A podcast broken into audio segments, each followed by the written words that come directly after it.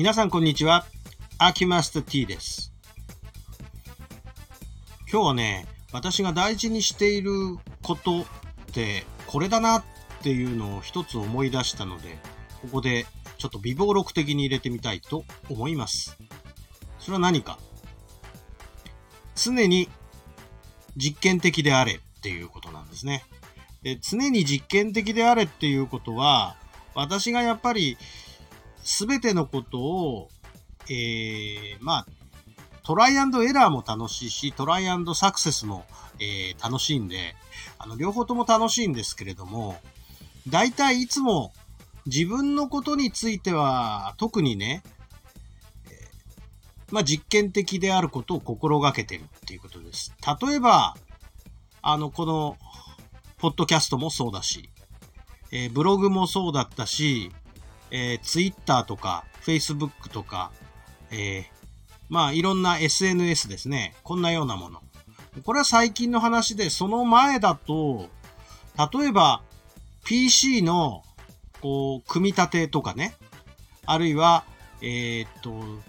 DJ のトリックの技だったりとか。あるいは、その前だったらダンスの技とか。あるいはね、もっともっと前に行くと、自分が専門でやってたスキー競技なんかだと、えーこんな風にしたらこうなるんじゃないかなとかね。えーまあいろんな分野で、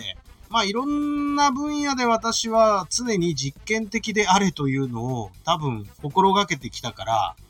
当然失敗もたくさんしてるし、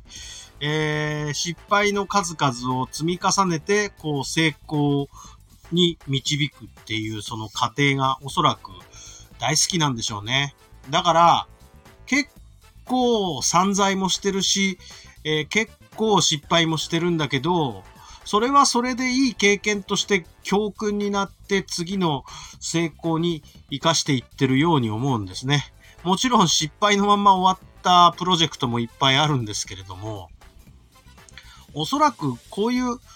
常に実験的であれという気持ちがずっとあるからこそ何にでもすぐ興味を持っちゃって、これが多分多趣味につながってるものというふうに思うんですね。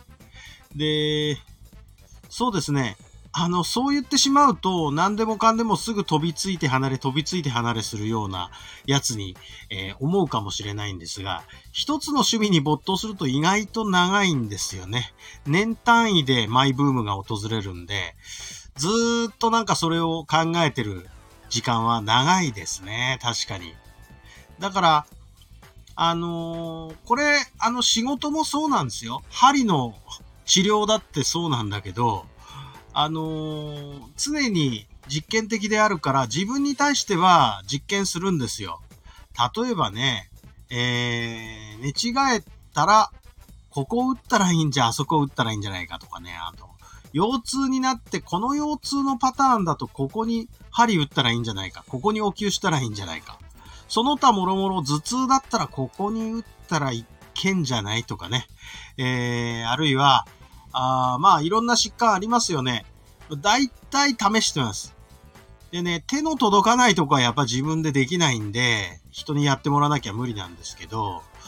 ほぼほぼ多分肩甲骨周りの背中以外は自分で多分私の柔軟性ならやれるので、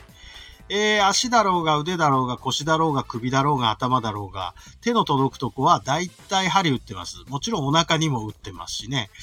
まあだから、うーん、私にかかる患者さんのほとんどは私が実験済みのやつを、えー、復習みたいな感じにして、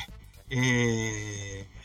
どこまでやったら大丈夫かっていうのを、あの、限界に割と私挑んでるから、あの、実験済みなんですね。なので、私にかかる人は安心できると思いますよ。だって、私、あの、瞳悟空で何回か、自分は自分自身で1回ぐらいは失敗してますからね。それやって。